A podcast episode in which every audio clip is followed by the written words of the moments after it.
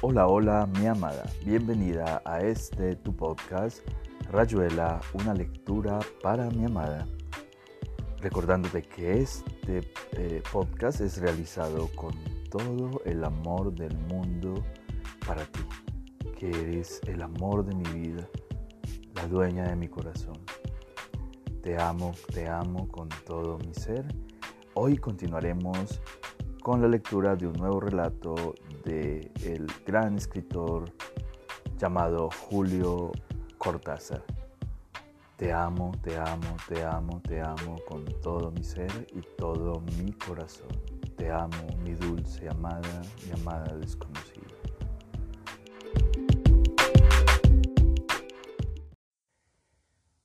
La noche de mantequilla. Eran esas ideas que se le ocurrían a Peralta él no daba mayores explicaciones a nadie, pero esa vez se abrió un poco más y dijo que era como el cuento de la carta robada. Esteves no entendió al principio y se quedó mirándolo a la espera de más. Peralta se encogió de hombros, como quien renuncia a algo, y le alcanzó la entrada para la pelea. Esteves vio bien grande un número tres en rojo sobre fondo amarillo, y abajo dos treinta y cinco. Pero ya antes, ¿cómo no verlo con esas letras que saltaban a los ojos? Monzón, V. Nápoles. La otra entrada se la harán llegar a Walter, dijo Peralta. Vos estarás ahí antes de que empiecen las peleas. Nunca repetía instrucciones, y Esteves escuchó reteniendo cada frase. Y Walter llegará en la mitad de la primera preliminar. Tiene el asiento a tu derecha. Cuidado con los que se avivan a último momento y buscan mejor sitio. Decile algo en español para estar seguro. Él vendrá con una de esas carteras que usan los hippies. La pondrá entre los dos si es un tablón o en el suelo si son sillas. No le hables más que de las peleas y fíjate bien seguro. Seguro habrá mexicanos o argentinos. Tenerlos bien marcados para el momento en que pongas el paquete en la cartera. Walter sabe que la cartera tiene que estar abierta, preguntó Esteves. Sí, dijo Peralta, como sacándose una mosca de la solapa. Solamente espera hasta el final, cuando ya nadie se distrae. Con Monzón es difícil distraerse, dijo Esteves. Con mantequilla tampoco, dijo Peralta. Nada de charla, acordate. Walter se irá primero, vos deja que la gente vaya saliendo y andate por otra puerta.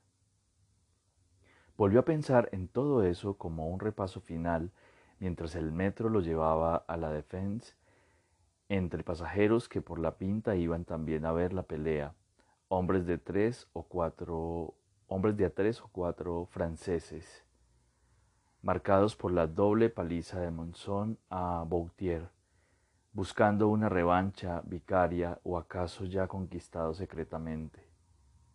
Qué idea genial la de Peralta, darle esa misión que por venir de él tenía que ser crítica y a la vez dejarlo ver de arriba una pelea que parecía para millonarios.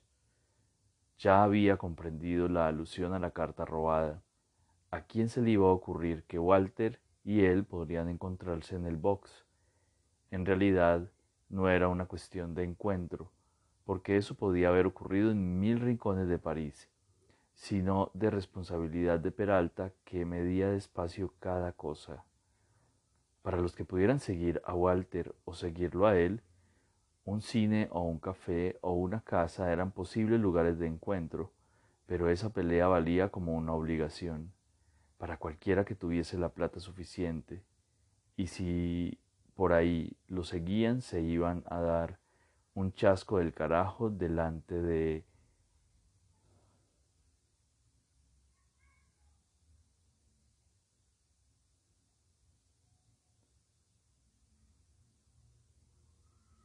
delante de la carpa de circo montada por Alain Dillon. Allí no entraría nadie sin el papelito amarillo y las entradas estaban agotadas desde una semana antes. Lo decían todos los diarios, más todavía a favor de Peralta. Si por ahí lo venían siguiendo o lo seguían a Walter, imposible verlos juntos, ni a la entrada ni a la salida. Dos aficionados entre miles y miles que asomaban como bocanadas de humo del metro y de los omnibus, apretándose a medida que el camino se hacía uno solo y la hora se acercaba. Vivo, Alain Dillon, una carpa de circo montada en un terreno baldío al que se llegaba después de cruzar una pasarela y seguir unos caminos improvisados con tablones. Había llovido la noche anterior y la gente no se apartaba de los tablones. Ya desde la salida del metro, orientándose por las enormes flechas que indicaban el buen rumbo, y Monzón Nápoles, a todo color, vivo, Alain Dillon, capaz de meter sus propias flechas en el territorio sagrado del metro aunque le costara plata. A Esteves no le gustaba el tipo, esa manera prepotente de organizar el campeonato mundial por su cuenta, armar una carpa y darle que va previo pago de qué sé yo cuánta guita, pero había que reconocer, algo daba en cambio. No hablemos de monzón y mantequilla, pero también las flechas de colores en el metro. Esa manera de recibir como un señor, indicándole el camino a la hinchada que se hubiera armado un lío en las salidas y los terrenos baldíos llenos de charcos.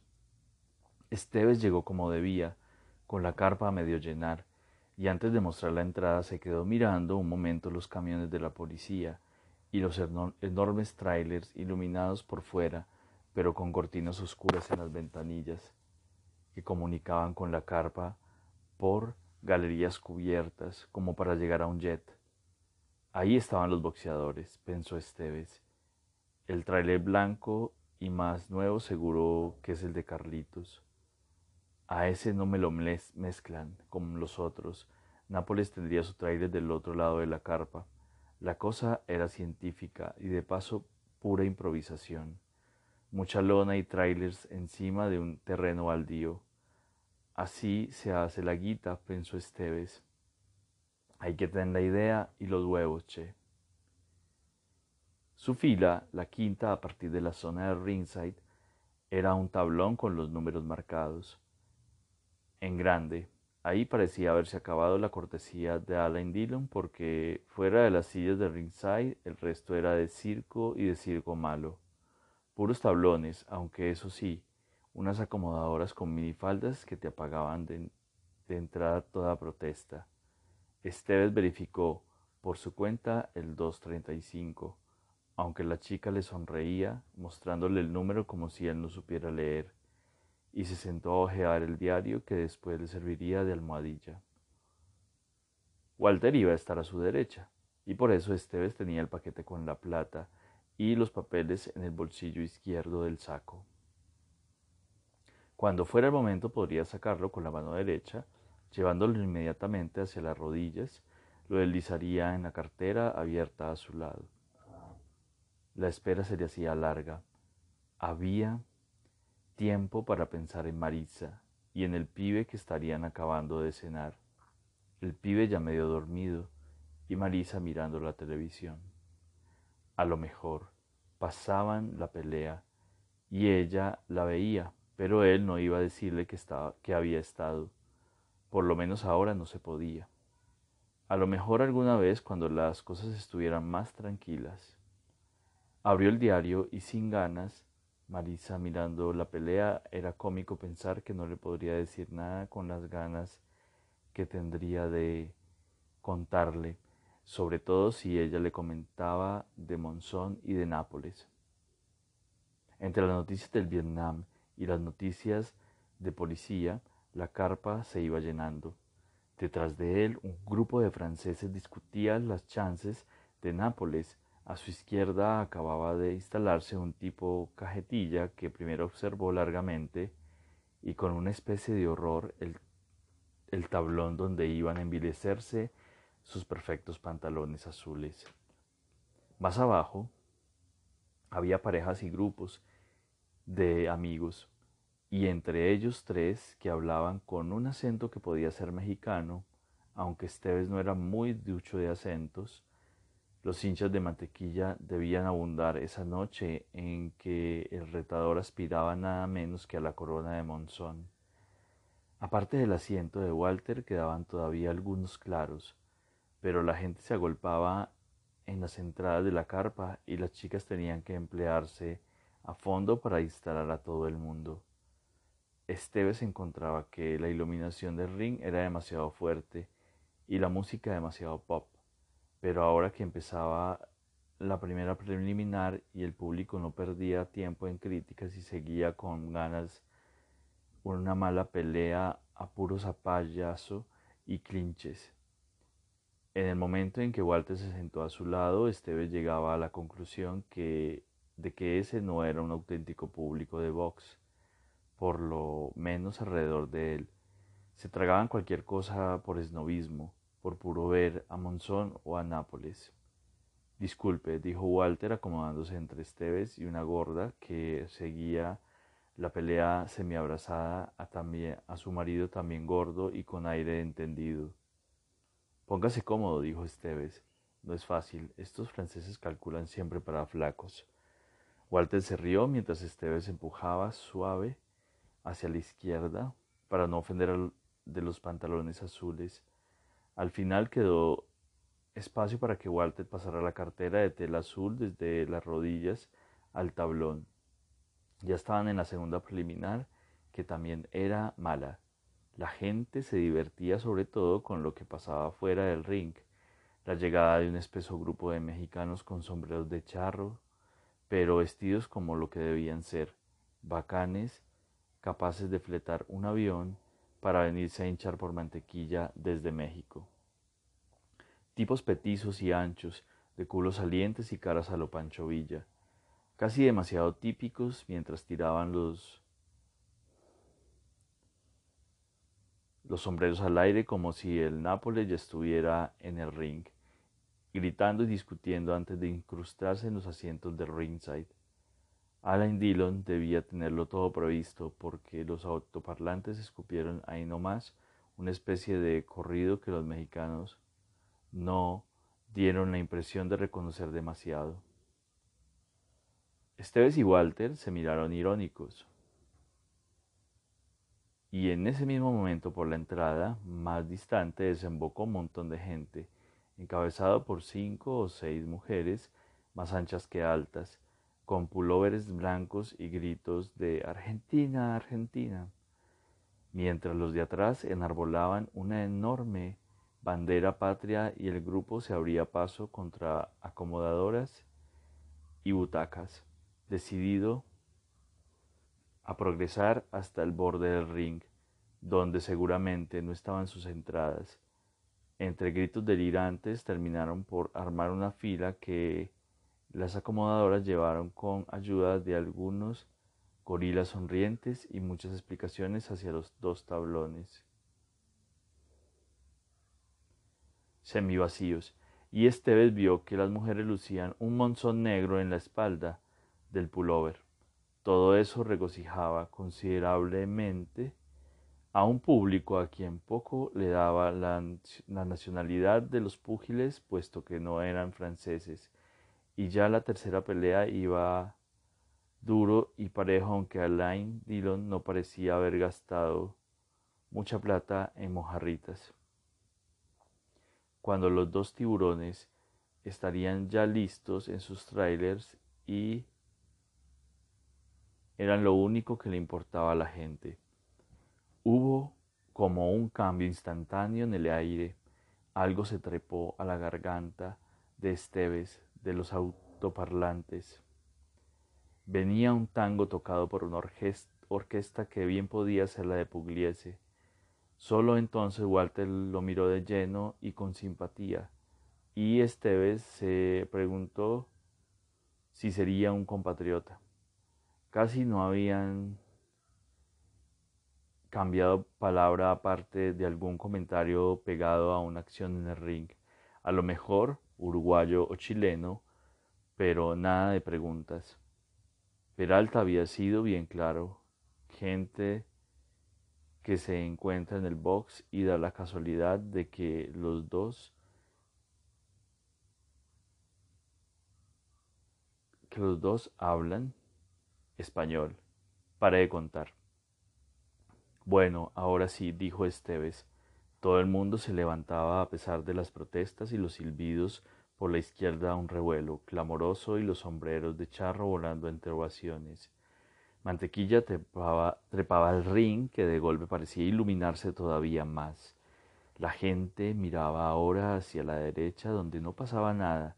Los aplausos cedían a un murmullo de expectativa y desde sus asientos Walter y Esteves no podían ver el acceso al otro lado del ring el casi silencio y de pronto el clamor como única señal. Bruscamente la bata blanca recortándose contra las cuerdas, Monzón de espaldas hablando con los suyos, Nápoles yendo hacia él, un apenas saludo entre flashes y el árbitro esperando que bajaran el micrófono. La gente eh, que se Volvía a sentarse poco a poco, un último sombrero de charro yendo a parar muy lejos, de vuelta en otra dirección de otra estación.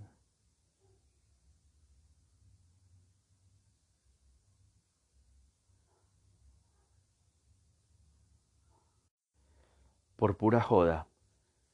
Boomerang tardío de la indiferencia, porque ahora las presentaciones y los saludos. Georges Carpentier, Nino Benvenuti, un campeón francés, Jean-Claude Bautier, fotos y aplausos y el ring vaciándose de a poco, el himno mexicano con más sombreros al final de la bandera argentina desplegándose para esperar el himno, Esteves y Walter sin pararse, aunque a Esteves le dolía, pero no era cosa de chambonear a esa altura. En todo caso, le servía para saber que no tenía compatriotas demasiado cerca. El grupo de la bandera cantaba al final del himno y el trapo azul y blanco se sacudía de una manera que obligó a los gorilas a correr por ese lado por las dudas, la voz anunciando los nombres y los pesos. Segundos afuera. ¿Qué palpito tenés? preguntó Esteves. Estaba nervioso, infantilmente emocionado ahora que los guantes se rozaban en el saludo inicial y Monzón de frente armaba esa guardia que no parecía una defensa. Los brazos largos y delgados, la silueta casi frágil frente a Mantequilla, más bajo y morrudo, soltando ya dos golpes de anuncio. Siempre me gustaron los desafiantes, dijo Walter, y atrás un francés explicando que a Monzón lo iba a ayudar la diferencia de estatura, golpes de estudio, Monzón entrando y saliendo sin esfuerzo, round casi obligadamente parejo. Así que le, que le gustaban los desafiantes. Desde luego no era argentino, porque entonces... Pero el acento clavado, un uruguayo le preguntaría a Peralta que seguro no le contestaría. En todo caso, no, debería, no debía llevar mucho tiempo en Francia, porque el gordo abrazado a su mujer le había hecho algún comentario y Walter contestaba en forma tan incomprensible que el gordo hacía un gesto desalentado y se ponía a hablar con uno de más abajo. Nápoles. Pega duro pensó Esteves inquieto. Dos veces había visto a Monzón tirarse atrás y la réplica llegaba un poco tarde. A lo mejor había sentido los golpes. Era como si Mantequilla comprendiera que su única chance estaba en la pegada, boxearlo. A Monzón no le... Si a Monzón no le serviría como siempre le había servido. Su maravillosa velocidad encontraba como un hueco, un torso que viraba y se le iba mientras el campeón llegaba una, dos veces a la cara y el francés de atrás repetía ansioso, ya ve, ya ve, cómo lo ayudan los brazos. Quizá la segunda vuelta había sido de Nápoles, la gente estaba callada, cada grito nacía aislado y era como mal recibido. En la tercera vuelta Mantequilla salió con todo y entonces lo esperable, pensó Esteves. Ahora van a ver lo que se viene. Monzón contra las cuerdas, un sauce cimbreando, un uno dos de látigo. Clinch. El clinch fulminante para salir de las cuerdas. Una agarrada mano a mano hasta el final del round. Los mexicanos subidos en los asientos y los de atrás vociferando protestas, parándose a ver. Linda pelea, che, dijo Esteves. Así vale la pena. Ajá. Sacaron cigarrillos al mismo tiempo, los intercambiaron sonriendo. El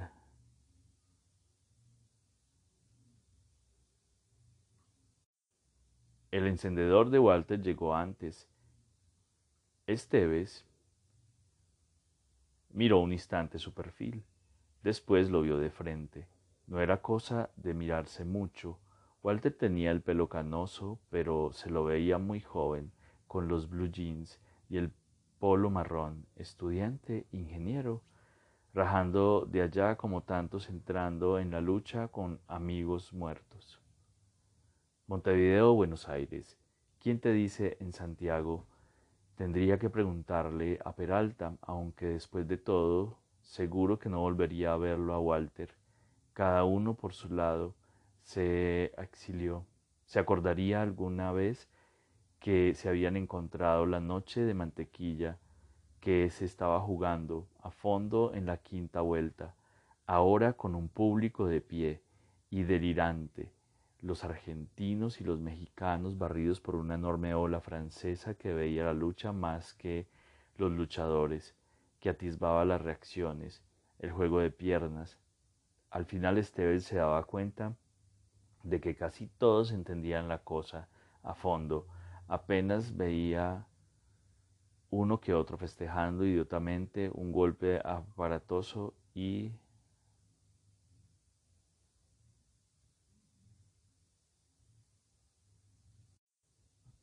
y sin efectos, mientras se perdía lo que de veras estaba sucediendo en ese ring donde Monzón entraba y salía aprovechando una velocidad que a partir de ese momento distanciaba más y más la de mantequilla cansado, tocado, batiéndose con todo frente al sauce de largos brazos que otra vez se amacaba en las sogas para volver a entrar arriba y abajo, seco y preciso. Cuando sonó el gong, Esteves miró a Walter, que sacaba otra vez los cigarrillos. Y bueno, es así, dijo Walter tendiéndole el paquete, si no se puede, no se puede. Era difícil hablarse en el griterío, el público sabía que el round siguiente podía ser el decisivo. Los hinchas de Nápoles lo alentaban casi como despidiéndolo. Pensó Esteves con una simpatía que ya no iba en contra de su deseo, ahora que Monzón buscaba la pelea y la encontraba, y a lo largo de veinte interminables minutos entrando en la cara y el cuerpo mientras Mantequilla buscaba el clinch como quien se tira al agua cerrando los ojos. No va a aguantar más, pensó Esteves, y con esfuerzo sacó la vista del ring para mirar la cartera en el tablón. Habría que hacerlo justo en el descanso cuando todos se sentaran, exactamente en ese momento porque después volverían a pararse y otra vez la cartera sola en el tablón. Dos izquierdas seguidas en la cara de Nápoles, que volvía a buscar el clinch Monzón recupera distancia, esperando apenas para volver con un gancho exactísimo en plena cara. Ahora las piernas, había que mirar sobre todo las piernas. Esteves duchó, Esteves duchó, en eso veía a mantequilla pesado, tirándose adelante sin ese ajuste tan suyo, mientras los pies de Monzón resbalaban de lado o hacia atrás la cadencia perfecta para que esa última derecha calzara con todo en pleno estómago. Muchos no oyeron el gong en el clamoreo histérico, pero Walter y Esteve sí. Walter se sentó primero enderezando la cartera y sin mirarla, y Esteve siguiéndolo más despacio. Hizo resbalar el paquete en una fracción en segundo, una fracción de segundo, y volvió a levantar la mano vacía para gesticular su entusiasmo en las narices del tipo de pantalón azul que no parecía muy al tanto de lo que estaba sucediendo. Eso es un campeón, le dijo Esteves sin forzar la voz, porque de todos modos Otto no lo escucharía en ese clamoreo. Carlitos, carajo. Miró a Walter que fumaba tranquilo. El hombre empezaba a resignarse. ¿Qué se le va a hacer? Si no se puede, no se puede. Todo el mundo parado a la espera de la campana del séptimo round. Un brusco silencio incrédulo y después el alarido unánime al ver la toalla en la lona. Nápoles siempre en su rincón y Monzón avanzando con los guantes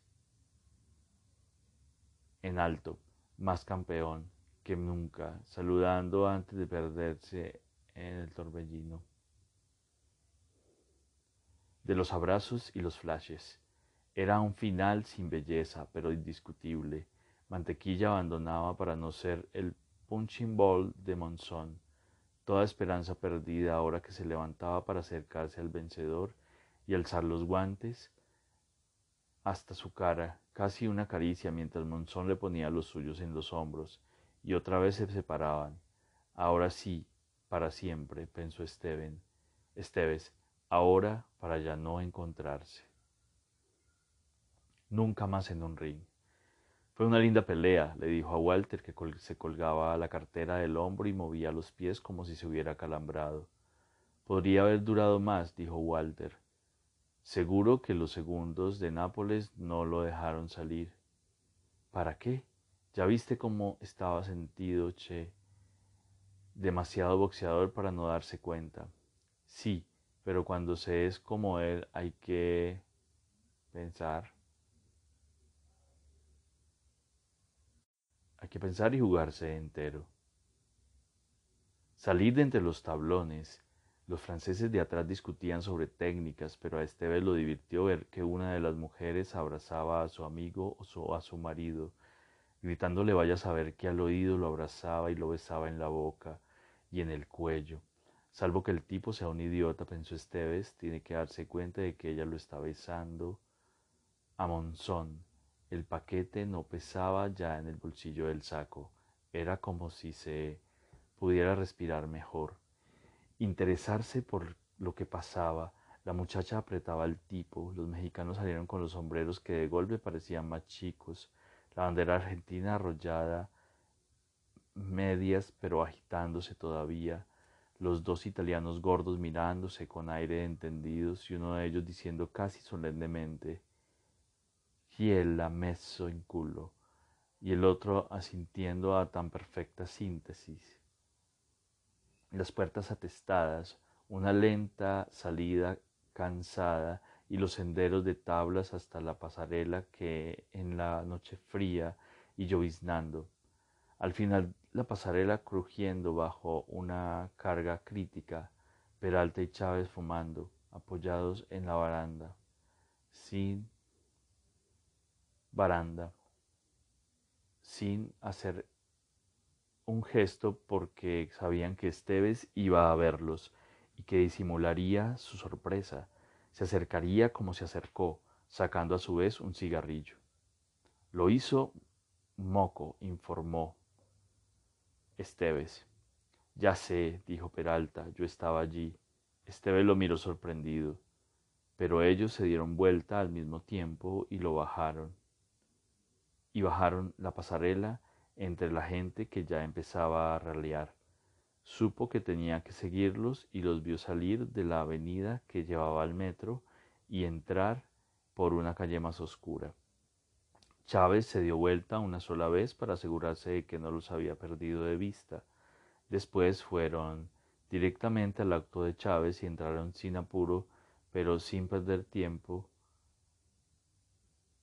Esteves se metió atrás con Peralta. El auto arrancó en dirección al sur. Así que estuviste, dijo Esteves. No sabía que te gustaba el boxeo. Me importa un carajo, dijo Peralta, aunque Monzón vale la plata que cuesta. Fui para mirarte de lejos por las dudas. No era cosa de que estuviera solo si en una de esas.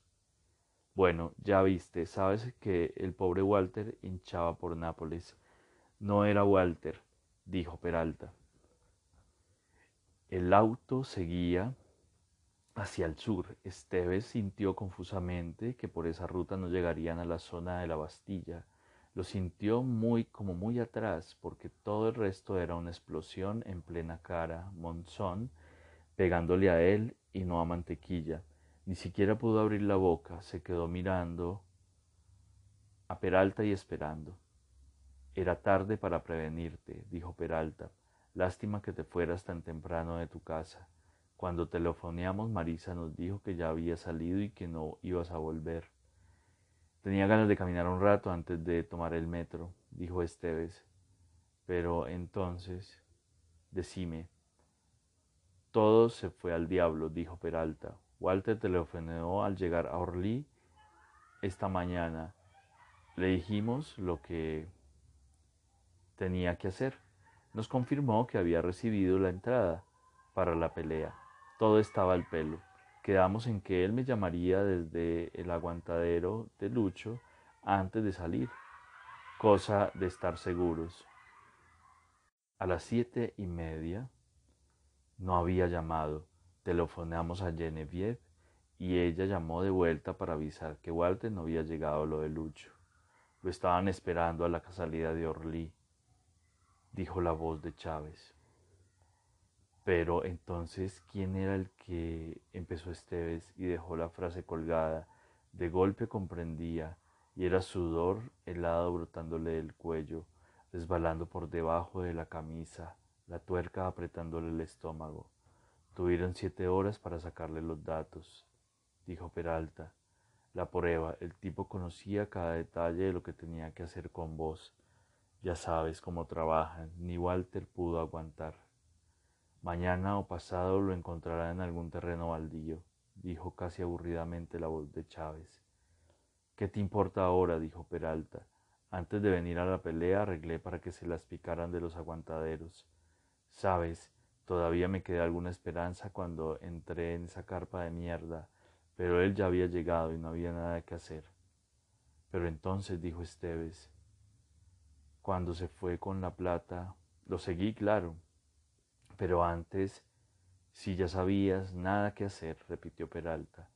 Perdido por perdido, el tipo hubiera hecho la pata ancha ahí mismo y nos hubieran encanado a todos. Ya sabes que ellos están palanqueados. ¿Y qué pasó? Afuera lo esperaban otros tres. Uno tenía un pase o algo así y en menos que te cuento estaban en un auto del parking para la barra de Delon y la gente de Guita con canas por todos lados. Entonces volví a la pasarela donde Chávez nos esperaba. Y ahí tenés, anoté el número del auto, claro, pero no va a servir para un carajo. Nos estamos saliendo de París, dijo Esteves. Sí, vamos a un sitio más, un sitio tranquilo. El problema ahora sos vos, te habrás dado cuenta. ¿Por qué yo? Porque ahora el tipo te conoce y te van a, y van a acabar por encontrarte. Ya no hay aguantaderos después de lo de Walter. Me tengo que ir entonces, dijo Esteves, pensó en Marisa y en el pibe, cómo llevárselos, cómo dejarlos solos. Todo se le mezclaba con árboles de un comienzo de bosque y el zumbido en los oídos como si todavía la muchedumbre estuviera clamando el nombre de Monzón. Ese instante en que había habido como una pausa de incredulidad y la toalla cayendo en medio del ring. La noche de mantequilla, pobre viejo. Y el tipo había estado a favor de mantequilla. Ahora que lo pensaba era raro que hubiese estado del lado del perdedor. Tendría que haber estado con Monzón, llevarse la plata como Monzón. como alguien que da la espalda y se va con todo, para peor burlándose del vecino, del pobre tipo con la cara rota o con la mano tendida diciéndole bueno, fue un placer. El auto frenaba entre los árboles y Chávez cortó el motor. En la oscuridad ardió el fósforo de otro cigarrillo. Peralta. Me tengo que ir entonces, respondió Esteves. A Bélgica, si te parece, allá está el que sabes. Estaría seguro si llegaras, dijo Peralta, pero ya viste con Walter, tienen gente en todas partes. Y mucha manija. A mí no me agarrarán. Como Walter, que iba, quien iba a agarrarlo a Walter y hacerlo cantar. Vos sabes cosas que Walter, eso es lo malo. A mí no me agarran, repitió Esteves. Mira, solamente tengo que pensar en Marisa y el pibe. Ahora que todo se fue a la mierda, no los puedo dejar aquí. Se van a vengar con ella. Es un día, en un día arreglo todo y me lo llevo a Bélgica. Lo veo al que sabes y sigo solo a, a otro lado.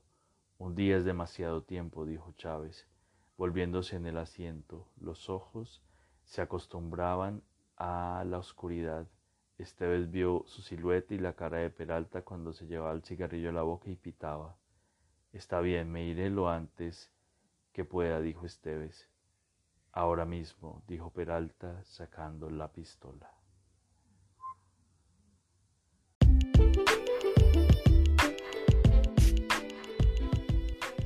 Y aquí termina Rayuela.